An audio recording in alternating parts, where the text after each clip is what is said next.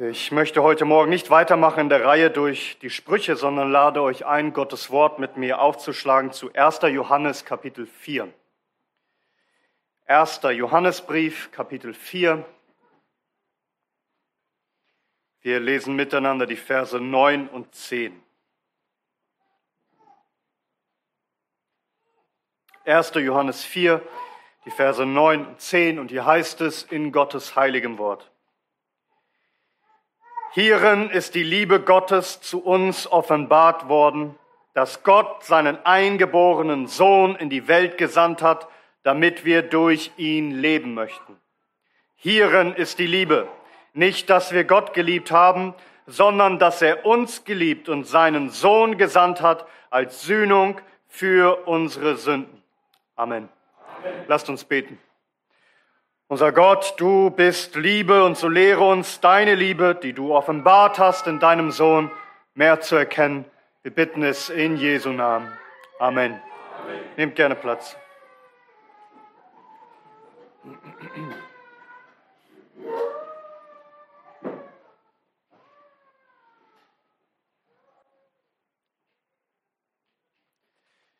Der erste Johannesbrief ist Balsam für unsere Seele. Mich erinnert dieser Brief an Elim. Wir lesen das im Buch Exodus, wie der Herr das Volk Israel aus Ägypten führte, nach viel Bedrängnis, nach Verfolgung durch die Ägypter, nach vielen Mühen und Strapazen und wie aufgewühlt, wie abgeplagt müssen die Israeliten gewesen sein nach diesem beschwerlichen Weg. Und dann in 2. Mose 15 lesen wir, wie der Herr sie inmitten der Wüste an einen wundervollen Ort führt und sie dort lagern lässt. Und dieser Ort trägt den Namen Elim. Das war eine Oase mit zwölf Wasserquellen und 70 Palmbäumen. Hier konnten die Israeliten nach ihrer Wanderung, nach diesem großen Konflikt mit Ägypten mal richtig zur Ruhe kommen, sich erfrischen, sich erquicken in diesem lebenspendenden Wasser. Zwölf Wasserquellen, das heißt für jeden Stamm eine extra Quelle, also mehr als genug. Keiner muss irgendwie durstig bleiben. Sie können alle zur Ruhe kommen unter den Schatten der Palmen und sich stärken und neue Kraft sammeln. Und dieser erste Johannesbrief ist so ein Elem. Denn auch das Leben als Christ kann sehr hart sein. So wenn der Herr uns befreit aus der, aus der Knechtschaft, der Sünde, des Satans, und wenn wir durch diese Welt gehen, dann kann sich das manchmal anfühlen wie eine Wanderung durch die Wüste. Mit so vielen Kämpfen, so vielen Anfechtungen, es kann strapaziös sein und auch für uns als Gemeinde kann sich das manchmal anfühlen, als würden wir durch Wüstenzeiten gehen. Geistlich gesehen kann man so etwas wie ein Burnout haben. Also es kann einfach vieles passieren, was einen innerlich zu schaffen macht, wo man sich ermattet fühlt, an Leib und Seele im Grunde ausgelaugt. Johannes, der Apostel, er schreibt an die Gemeinden. Und zwar, weil sie heftige Dinge erlebt haben. Da gab es doch tatsächlich Gemeindemitglieder, von denen man es nicht erwartet hat, die aufgestanden sind und sich offenbart haben als falsche Christen, als Antichristen, so bezeichnet Johannes sie. Das waren Menschen, die waren Mitglieder der Gemeinde, aber sie standen auf und haben plötzlich sehr verkehrte und sehr böse Dinge über Jesus gelehrt. Von wegen, er sei gar nicht Mensch geworden und andere Dinge.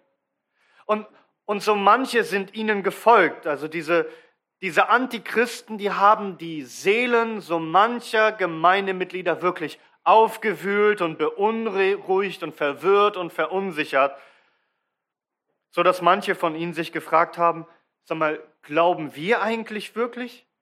Haben wir eigentlich Jesus? Sind wir wirklich Kinder Gottes? Sind wir eigentlich im Licht, in der Wahrheit? Sind wir aus Gott? Haben wir eigentlich die Vergebung unserer Schuld? Haben wir das Leben? Haben wir eigentlich in Wahrheit Gottes Geist?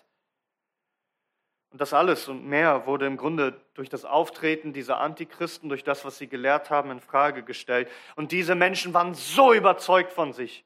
Sie sprachen davon, wie sie aus Gott sind, wie sie die Erkenntnis haben, wie, die, wie sie die Salbung haben. Ihr könnt euch vorstellen, das waren heftige, turbulente Kämpfe, harte Zeiten des Zweifelns und der Anfechtung für diese Gemeinden. Die Christen waren erschöpft, sie waren ermattet, enttäuscht von ehemaligen Gemeindegliedern, frustriert, weil die so viel Ärger machten und verwirrt waren sie, weil man im Grunde anfängt, sich selbst in Frage zu stellen. Und so kamen manche, manche Seele in Zweifeln. Sie waren hart umkämpft, aufgerieben, ausgelaugt, entkräftet, entmutigt, ermattet. Und der Johannes, der Apostel, er hat so manche Gemeinde begleitet. Und so reagiert er nun darauf als der rechte Seelsorger. Er führt diese müden, erschöpften, angeschlagenen, angefochtenen Christen zur Oase. Er führt sie zu Elim, um ihre Seele zur Ruhe zu führen.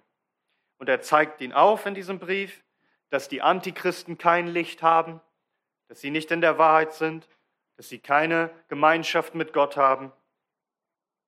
Aber er führt sie gleichzeitig zu dieser Ruhe, dass sie verstehen dürfen, sie sind in Gott. Sie, die wirklich glauben an Jesus, sie dürfen zur Ruhe kommen, sie müssen keine Angst mehr haben vor Verdammnis. Johannes führt sie also neu zu Christus und damit zu dem wahren Elim, denn in Christus sind wahrhaftig zwölf Wasserquellen und siebzig Palmbäume. In ihm ist das Leben, in ihm kommen wir zur Ruhe, in ihm haben wir die Fülle, wie Johannes sagt in seinem Evangelium, in Johannes 1, Vers 16, denn aus seiner Fülle, aus der Fülle Christi, haben wir alle empfangen und zwar Gnade um Gnade.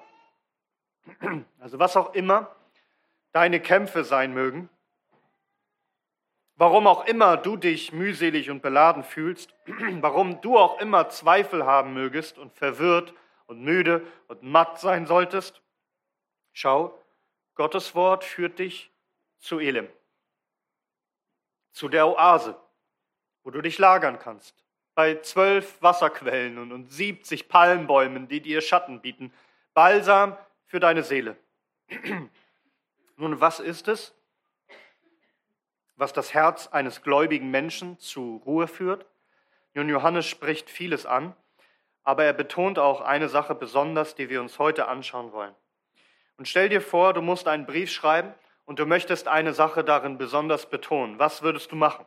Vielleicht würdest du bestimmte Stellen in Großbuchstaben schreiben oder in Fettdruck oder du würdest einen Satz unterstreichen oder umkreisen oder mit einem Textmarker markieren. Der Apostel Johannes macht es so, dass er bestimmte Wahrheiten einfach immer wieder wiederholt, um so die Wichtigkeit zu betonen. Eine Aussage, die er immer wieder wiederholt, ist diese.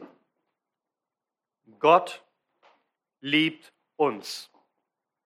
Gott liebt uns, die wir an Jesus Christus glauben. Wir sind in seiner Liebe. Wenn du ein Christ bist, sollst du wissen, dass du geliebt bist. Und diese Liebe Gottes ist in Wirklichkeit eine Oase für eine müde, ermattete und erschöpfte Seele. Und das ist im Grunde heute mein einziger Punkt, den ich habe, nämlich Gottes Liebe zu deiner Seele, die in Wahrheit Balsam sein soll für deine Seele. Woher weißt du eigentlich, dass Gott dich liebt? Warum kannst du dir da sicher sein? Woher weißt du, dass Gott dich liebt? Woran erkennst du das? Woran machst du das abhängig? Wir, wir Menschen, wir machen häufig diesen Fehler, dass wir die Liebe Gottes an Dingen festmachen, an denen wir die Liebe Gottes niemals festmachen sollten und dürfen. Wir sagen, Hierin ist die Liebe Gottes, dass wenn Gott mich doch lieben würde, er es daran zeigen würde, dass ich gesund bin und dass es mir besser geht. Wir sagen, hierin ist die Liebe Gottes, dass wenn er mich lieben würde und mir seine Liebe zeigen würde, dann, dann wäre ich nicht alleine. Dann hätte ich einen Ehepartner. Wenn er mich wirklich liebt, würde er an mich denken. Oder wenn Gott mich wirklich liebt, dann würde ich seine Liebe erfahren darin, dass meine schwierige Ehe besser liefe. Oder, also wenn er mich wirklich liebt, dann hätte ich nicht meine geliebte Person verloren. Oder wenn er mich doch liebt, dann würde es besser laufen auf meiner Arbeit. Wenn er mich wirklich liebt, dann wären meine Lebensumstände besser. Wenn Gott mich liebt, würde er sich mehr um mich kümmern, es ginge mir besser und ich würde nicht so viel erleben müssen, was mir wehtut. Ich hätte nicht so viele Enttäuschungen und so viele Schmerzen und so viele dunkle Tage. Wenn er mir doch ein Zeichen senden würde, dass er mich wirklich liebt und wirklich für mich ist. Und man sucht dann etwas, woran man Gottes Liebe erkennen kann. Und im Grunde ist das so eine Art Rätselraten und das kann auch tagesabhängig sein. Also manchmal geht es mir gut, manchmal geht es mir schlecht, also manchmal fühle ich mich geliebt und manchmal fühle ich mich weniger geliebt oder gar nicht. In meiner Kindheit spielten die Mädchen häufig dieses Blumenorakel. Man wissen wollte, ob ein Junge einen wirklich liebt und dann nahm man Gänseblümchen oder was auch immer für eine Blume und dann riss man ein Blatt nach dem anderen raus und sagte, er liebt mich, er liebt mich nicht. Er liebt mich, er liebt mich nicht, bis am Ende dann das letzte Blatt erreicht ist. Aber dieses Blumenorakel dürfen wir nicht spielen mit Gottes Liebe. Liebt er mich jetzt oder liebt er mich nicht? Bin ich jetzt angenommen oder nicht? Schluss damit. Hör auf damit. So dürfen, so, so dürfen wir nicht mit Gottes Liebe umgehen. Hörst du? Du sagst, hierin ist die Liebe Gottes. So und so muss er mir seine Liebe zeigen und irgendwie beweisen, damit ich ihm glauben kann, dass er mich liebt. Nein! Johannes, der Apostel, Gottes Wort sagt dir, unser Predigtext, Vers 9 und 10 hier, Hierin ist die Liebe Gottes zu uns offenbart worden, dass Gott seinen eingeborenen Sohn in die Welt gesandt hat, damit wir durch ihn leben möchten. Hierin ist die Liebe Gottes. Nicht, dass wir Gott geliebt haben, sondern dass er uns geliebt und seinen Sohn gesandt hat als Sühnung für unsere Sünden. Hörst du das Wort Gottes? Hörst du den Apostel? Nimmst du dieses Wort an? Hierin, hierin ist die Liebe Gottes. Darin findest du sie. Wenn du dich fragst, liebt Gott mich? Hier. Hierin findest du die Antwort und nur hier. Wo? Hierin ist die Liebe Gottes zu uns offenbart worden. Also kein Rätselraten, kein vielleicht. Es ist offenkundig, es ist klar und deutlich, ein für alle Mal erwiesen und bewiesen, dass du dir sicher sein kannst, Gott hat seinen eingeborenen, seinen geliebten Sohn gesandt in diese Welt. Er kam als Mensch, Fleisch und Blut, er wandelte auf dem Staub dieser Erde, damit er sein Leben gebe, auf das wir Leben haben. Hierin ist die Liebe, nicht, dass wir Gott geliebt haben, sondern dass er uns geliebt und seinen Sohn gesandt hat als Sühnung für unsere Sünden. Gott hat uns geliebt. Er sandte seinen Sohn als Sühnung für unsere Sünden. Er starb am Kreuz für unsere Schuld, damit wir Vergebung haben und nun das ewige Leben durch ihn. Nimmst du dieses Wort zu Herzen? Dringt es wirklich ein in deinem Herzen, dass du begreifst, dass hierin die Liebe ist? Dass Gott seinen Sohn gesandt hat für uns, um zu sühnen für unsere Schuld, auf dass wir Leben, ja ewiges Leben haben in ihm. So, auf diese Weise hat Gott diese Welt geliebt. Verstehst du das? Und ist dir eigentlich klar, was du tust, wenn du meinst, Gott müsste dir einen anderen oder gar einen größeren Liebesbeweis geben als das, was er schon getan hat? Lass mich das einmal versuchen, an zwei Beispielen aus dem Leben zu erklären. Es passierte vor einiger Zeit dass ein Mann mit seiner Familie am Strand in Italien war. Dort gingen sie seit 15 Jahren hin und er kannte die Gegend auch gut. Und seine kleine Tochter, zehn Jahre, spielte mit dem Großvater im Wasser. Und plötzlich geriet diese Tochter in eine Strömung. Der Vater sieht das, er eilt zu Hilfe, er hielt sie hoch, dass sie überlebt doch er selbst wurde bewusstlos und starb dabei und er trank. Seine letzten Worte waren einfach, halt meine Hand fest. So, die Mutter sagte, mein Ehemann hat sein ganzes Leben so hart gearbeitet, um die Familie zu versorgen und nun am Ende hat er sogar sein Leben gegeben, um unsere Tochter zu retten. Also der Vater hat seine Liebe darin bewiesen, dass er bereit war, sein Leben zu geben für seine Tochter. Und nun stell dir mal vor, und sowas wird nicht vorkommen, aber stell dir mal vor, die Tochter wird älter und sagt, ich wünschte mir doch, ich wüsste, ob mein Vater mich wirklich geliebt hat. Ich zweifle häufig. Hat mein Vater mich wirklich geliebt? Weil ich erinnere mich, ich, ich wollte mal, als ich, ja, als ich zehn Jahre alt war, wollte ich einen Freund haben. Aber er hat es mir verboten und meinte, ich sei zu jung. Oder ich, ich, er war einmal bei einer Schulaufführung nicht dabei. Und deswegen zweifle ich gerade, ob er, ob er mich wirklich geliebt hat. Oder ich wollte auf die und die Schule gehen, aber er hat mich gar nicht gelassen. Ich wollte da hingehen, wo meine Freundinnen sind, aber, aber er hat gesagt, ich soll auf die andere Schule gehen. Ich zweifle, ob er mich wirklich geliebt hat. Mädchen, reden wir über denselben Vater? Er hat sein Leben gegeben für dich. Du kannst doch aufzählen, was du willst. Er hat es doch bewiesen. Er hat sein Leben gegeben für dich. Welchen größeren Beweis könnte er dir liefern? Gibt es einen größeren Liebesbeweis als diesen? Oder lasst mich euch ein anderes Beispiel geben. Eine Mutter in New York war schwanger mit einem kleinen Mädchen. Und es wurde diagnostiziert, dass sie Krebs hat. Sie, die Mutter. Und nun musste sie sich entscheiden. Also macht sie jetzt Chemotherapie und, und das kann und wird schädlich sein für das Kind, so dass das Kind vielleicht sterben könnte oder behindert werden könnte oder was auch immer oder keine Chemo und dann wird die Mutter sterben. Aber das Kind könnte leben. Die krebskranke Mutter lehnte eine Chemo ab und sie starb kurz nach der Geburt der Tochter.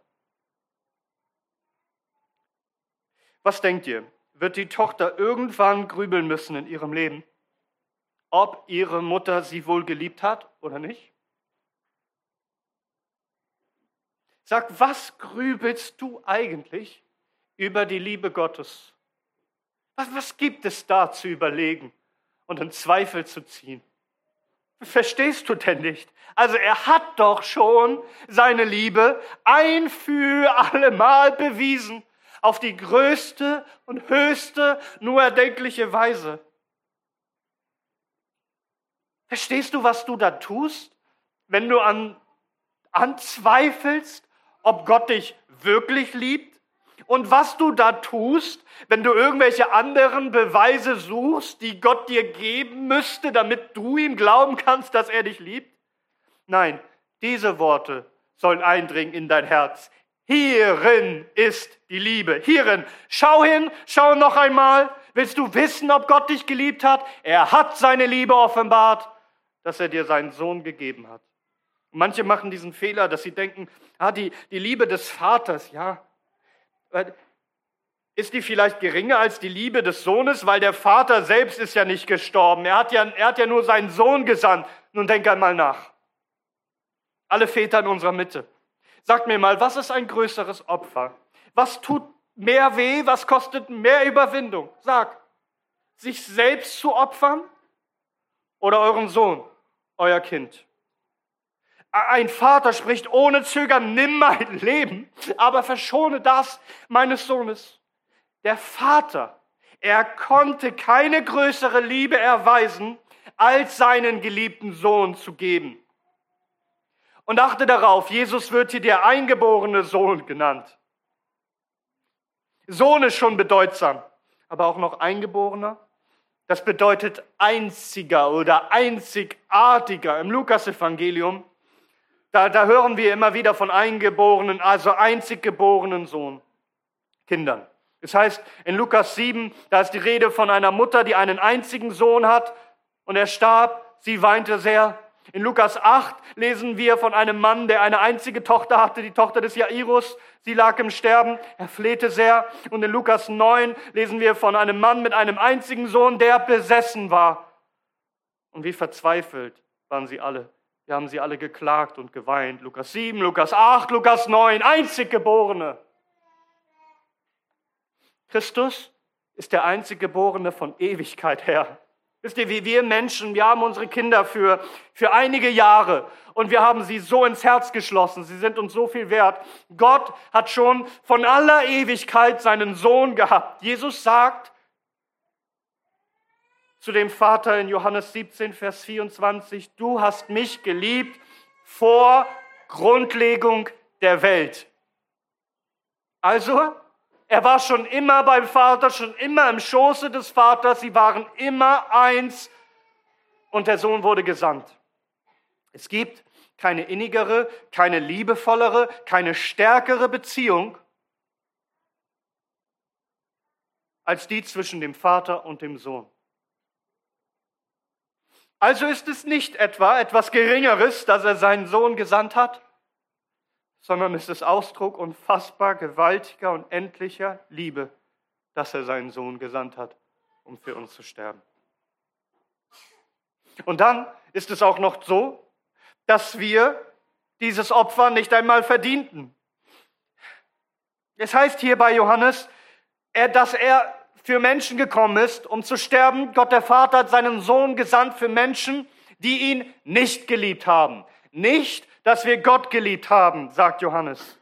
Er sandte seinen Sohn für Menschen, die ihn hassten, die seine Feinde waren. Heißt es nicht in Römer 5? Denn Christus ist, da wir noch kraftlos waren, zur bestimmten Zeit für Gottlose gestorben. Denn kaum wird jemand einen Gerechten, wird, kaum wird jemand für einen Gerechten sterben. Denn für den Gütigen könnte vielleicht noch jemand zu sterben wagen. Gott aber erweist seine Liebe zu uns darin, dass Christus, da wir noch Sünder waren, für uns gestorben ist. Vielmehr nun, da wir jetzt durch sein Blut gerechtfertigt sind, werden wir durch ihn gerettet werden vom Zorn. Denn wenn wir, da wir Feinde waren, mit Gott versöhnt wurden durch den Tod seines Sohnes, so werden wir vielmehr, da wir versöhnt sind, durch sein Leben gerettet werden. Wir hatten Christus und das ewige Leben nicht verdient, sondern nur den Tod und die ewige Verdammnis. Doch Gott selbst, der Liebe ist, sandte aus Liebe seinen geliebten Sohn, sein kostbarstes, um für solche zu sterben, die ihn nicht liebten, sondern hassten.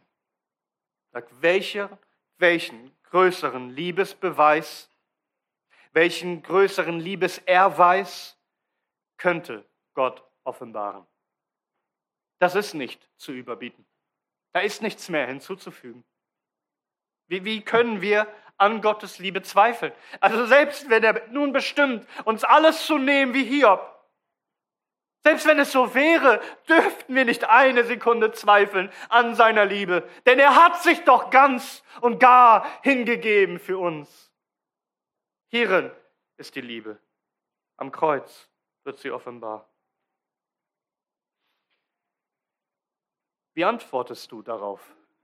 Johannes sagt, hierin ist die Liebe. Sagst du nein, Johannes?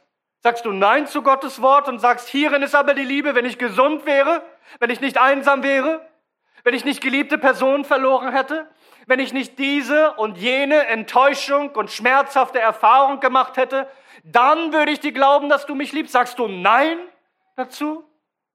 Wenn der Apostel Johannes sagt, hierin ist die Liebe, Sie ist offenbar worden.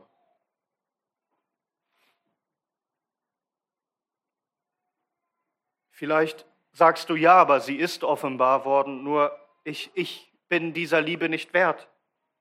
Hast du nicht zugehört? Hast du nicht gerade gehört, dass niemand dieser Liebe jemals würdig war? Hierin ist die Liebe Gottes zu, uns offenbar worden, dass Gott seinen einzig geborenen Sohn eingeborenen Sohn in die Welt gesandt hat, damit wir durch ihn leben möchten? Im Umkehrschluss, hätte er ihn nicht gesandt, wären wir alle in den ewigen Tod gegangen, weil es das ist, was wir verdienen? Damit wir durch ihn leben möchten? Umkehrschluss, wir würden ohne ihn sterben und ewig verloren gehen? Keiner hat es verdient. Ohne Ausnahme, keiner hat es verdient. Gehörst du zu dieser Welt? Du hast es nicht verdient aber er hat seinen Sohn gesandt in diese Welt. Verdienst du den ewigen Tod? Darum hat er ihn doch gerade gesandt, weil du ein Sünder bist und seine Liebe nicht verdienst. Hierin ist die Liebe, nicht, dass wir Gott geliebt haben, sondern dass er uns geliebt und seinen Sohn gesandt hat als Sühnung für unsere Sünden. Deine Sünden sind groß. Dein Herz ist wie ein Feind Gottes. Du hast ihn gehasst und da ist so viel in dir, was gegen seine Liebe streitet. Darum ist er erschienen. Darum wurde er gesandt, damit du, ein Feind Gottes, Vergebung empfangen mögest. Sühnung für deine Sünden. Ewiges Leben durch seine Gnade, weil er dich geliebt hat. Verstehst du, es geht niemals, zu keiner Zeit jemals um deine Würdigkeit. Du hast nichts verdient, sondern er selbst ist die Liebe. nicht, dass du ihn geliebt hättest, sondern dass er dich geliebt hat. Gott opferte seinen Sohn für verdammungswürdige Sünder. Wie kannst du mehr oder irgendwelche andere Liebe oder Liebesbeweise suchen oder verlangen? Nein, du solltest niemals seine Liebe Zweifel ziehen. Vielmehr sollst du wissen. Du sollst wirklich von Herzen wissen, dass er dich liebt. Du sollst dich geliebt wissen und du sollst dich auch geliebt fühlen. Dieses Wissen, das du hast, sollte auch so in dein Herz dringen, dass du dich in Wahrheit geliebt fühlst. Nein, diese Liebe ist nichts Verborgenes. Kein Rätselraten, kein Hoffen, kein, kein Anzweifeln, Verzagen. Hierin ist die Liebe offenbart. Könnt ihr euch vorstellen, wie diese erschöpften Israeliten gejubelt haben, als sie Elem sahen? Ich kann mir vorstellen, dass manche vor Freude in dieses Wasser gesprungen sind und, und laut gejubelt haben. Gehst du so um mit diesen Strömen und Fluten der Liebe Gottes, dass du darin badest und dich labst und jubelst und dich freust, wenn du deine eigene Verdammungswürdigkeit siehst, dein eigenes Herz, das Gott nicht so liebt, wie es es tun sollte, dass du badest und dich labst in seiner Liebe, dass du dich freust an dem, was er getan hat. Spurgeon hat es einmal so ausgedrückt. Er sagt, nichts bindet mich so sehr an meinen Herrn wie der feste Glaube an seine unveränderliche Liebe. Und er sagt, wenn ein Mensch wissen könnte, dass er von allen seinen Mitmenschen geliebt wird, wenn er die Gewissheit hätte, dass er von allen Engeln geliebt wird, so wäre dies doch nur viele Tropfen und alle zusammen könnten sich nicht mit dem großen Ozean messen, der in der Tatsache enthalten ist, dass Gott uns liebt. Zitat Ende. Also stell dir vor, du wüsstest, dass alle Menschen ohne Ausnahme, die ganze Welt dich liebt. Und lass uns noch alle Engel hinzutun, all die Herrscharen des Herrn, alle lieben dich. Das alles, diese ganze Liebe, ist doch nichts im Vergleich zu diesem einen Ausspruch. Gott liebt dich. Gott der Vater, sein Sohn, der Heilige Geist, unser dreieiniger Gott, er liebt dich.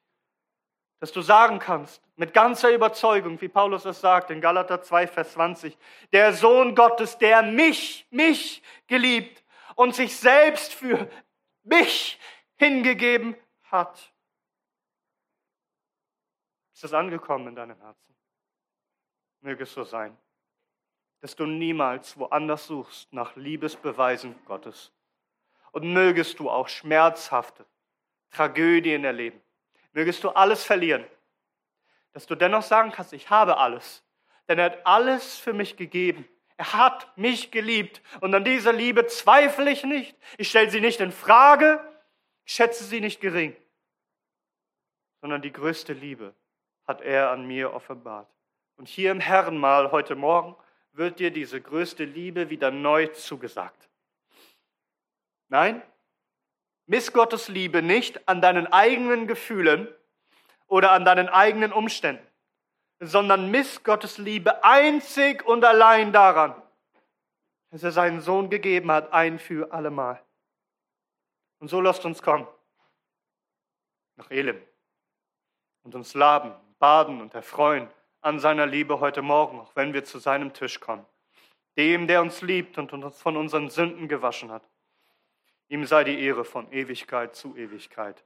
Amen.